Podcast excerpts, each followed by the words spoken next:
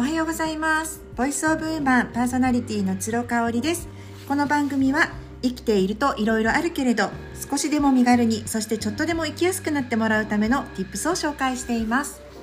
はい、ピロちゃんがですね今足元でニャンニャン言っておりますのでおいでピッちゃんおいで、ね、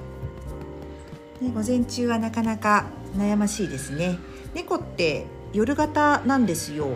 ただうちは結構ね夜も寝ているんですけれども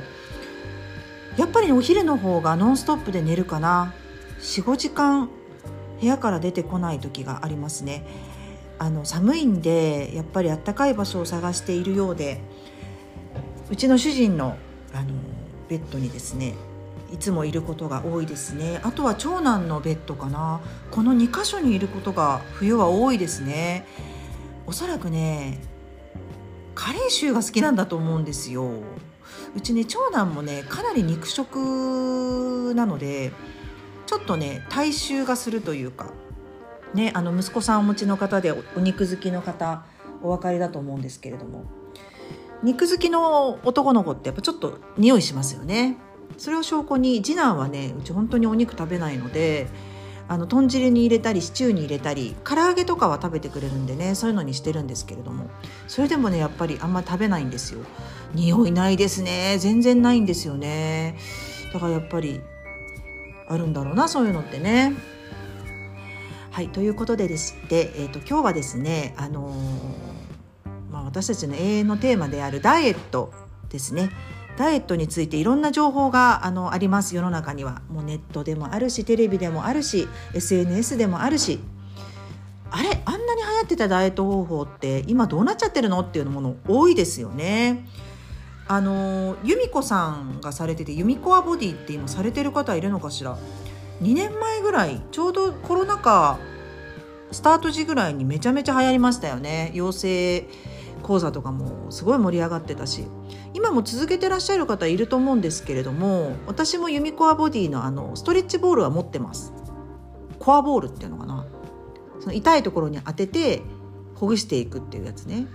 でもほとんど使ってないかな。私はねトリガーボールっていうのをアマゾンで買っててあのイボイボがついてるやつですね。あれをこう足の裏でコロコロコロコロしたりとかあとはミカサボールっていう子供用の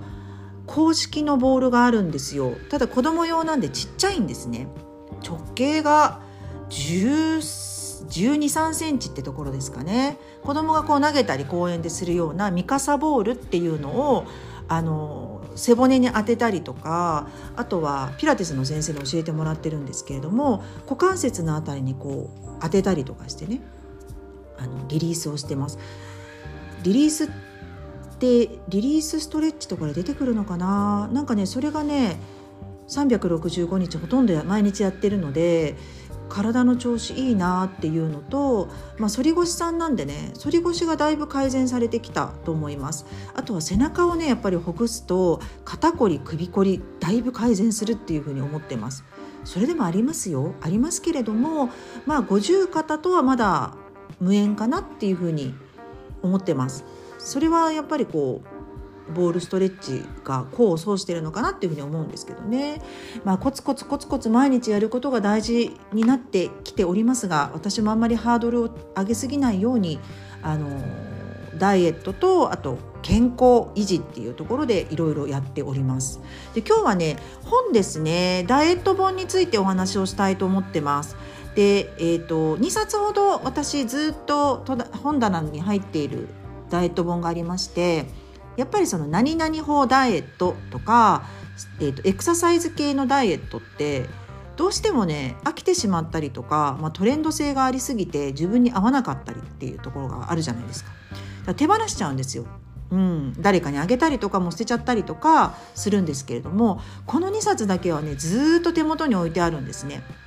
で1冊目がですね心理カウンセラーの心谷仁之助さんと和田由美子さんっていう方の共著になります。心で痩せるダイエット一生太らない生き方っていうのがありますね心谷仁之助さんってもう拝命されてまして今はもう一個人として違うお名前本名でね活動されていまして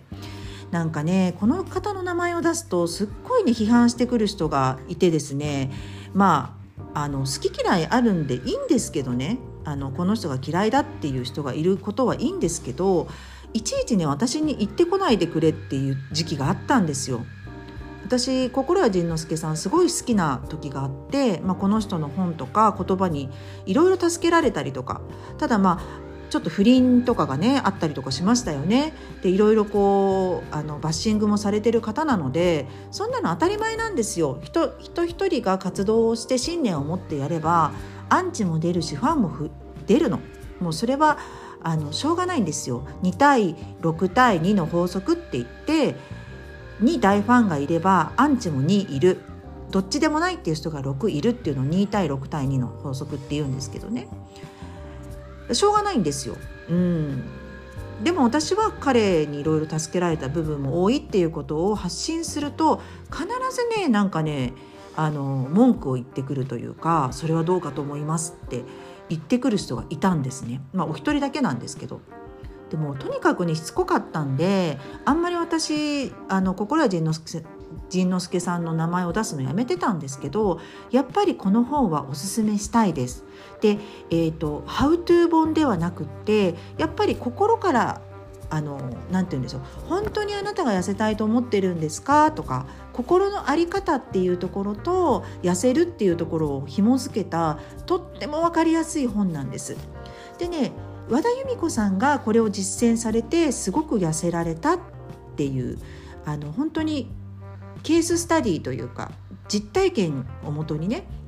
していてで心のアプローチの仕方を分かりやすく心屋さんが解説してくれてるっていう本になってます。心で痩せるダイエット一生太らない生き方ですね。PHP 研究所から出ています。で2冊目は水島ひろ子先生の「幸せに痩せたい人の心の教科書」ですね。これもやっぱり心にアプローチした痩せるっていうアクションについての本になってます。これはねえーと、本当にケーススタジーがいくつもいくつもあってすごいいいですよ。これもあの A さん B さんの場合はこうですとかね。うん、やっぱりこう産後のうつとかそういうので太ってしまった方とかもうあのやっぱり食べに食欲に逃げてしまうっていう方ってある一定数いますよね。私もそのタイプです。ストレスを感じたりモヤモヤが止まらないとコントロール感覚が過食に動いてしまうタイプなんですね。これが拒食に走る方もいらっしゃると思います。なのであなたを苦しめる痩せたがりの声っていうのをねいくつもいくつも集めて解説してくださっています。水島ひろ子先生は私が本当に大好きな精神科医のお一人でありましてあのアティテュードナルヒーリングですね。そのえーと、傾聴力を磨くっていうところに特化したあの手法にメソッドですねそれを日本に持ってこられた方なんですよね。なのであのたくさん本持ってますけれどもあの特にその摂食障害の専門医としても有名でいらっしゃいますので、えー、おすすめさせていただきます。結構ねあの重度な方のケースもあるんですけれども、まあ、大なり小なり共感する部分が1つか2つのエピソードの中にあるんじゃないかなと思いましておすすめさせていただきました。うん。私ねやっぱりこの本を2冊ねずっとおすすめしたいと思ってたんですけどまあそのあのいろいろ文句を言ってくる人がねかすめたりとかしてね。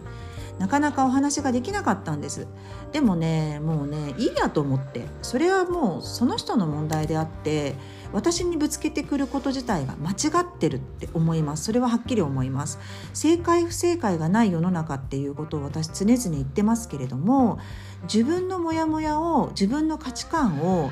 あの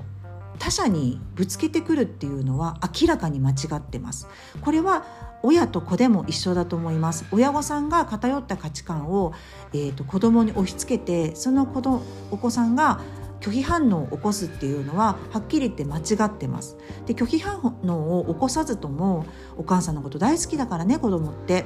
あのそんなもんなのかって思ってること自体も私は間違ってると思ってるのでご自身がどう考えるかは自由ですでもそれを人に押し付けるのはやめてくださいっていうのはもう今後もねずっと言っていこうと思っています。でその方自体はもう私に対してジャッジをしてくることもないしもうねこの配信私の配信物を読んでたりとか聞いてたりとかしないと思うんですよね。うん、あの私が相手にしないからあまりにも。あのただねまた出てくると思うんですこういうふうに私がいろいろ言うとね。でもそのために私がへしゃげてあの言いたいことを隠していくっていうのは配信できなくてモヤモヤするっていうのはそれこそ間違えてるなっていうふうに自分の中で思ってるのでもうねそこはバンバンやっていこうと思ってます。なのでちょっと違うなって思っていただくのは全然構いません。でそれに対して私にぶつけてきてくださるのも構わないんですけれども私はそれに関して何もできません。それに対して自分が信じていることを曲げたりとかやりたいと思ったことを諦めるっていうことはないのであの申し訳ないんですけれどもご自身の発信の中でアウトプットしていただくとかそういうふうにしていただけたらなっていうふうに思います。ちょっとねなんかねこの前の新月ぐらいから私の中でまた埃が取れたというかなんかつきものが落ちた感じがすごくしているので強い誤調になってしまいましたけれどもこれはねずっと言っていきたいことの一つかなっていうふうに思います。変わらない自分という部分ですかね。はい今日も最後まで聞いていただいてありがとうございました。それではまた明日。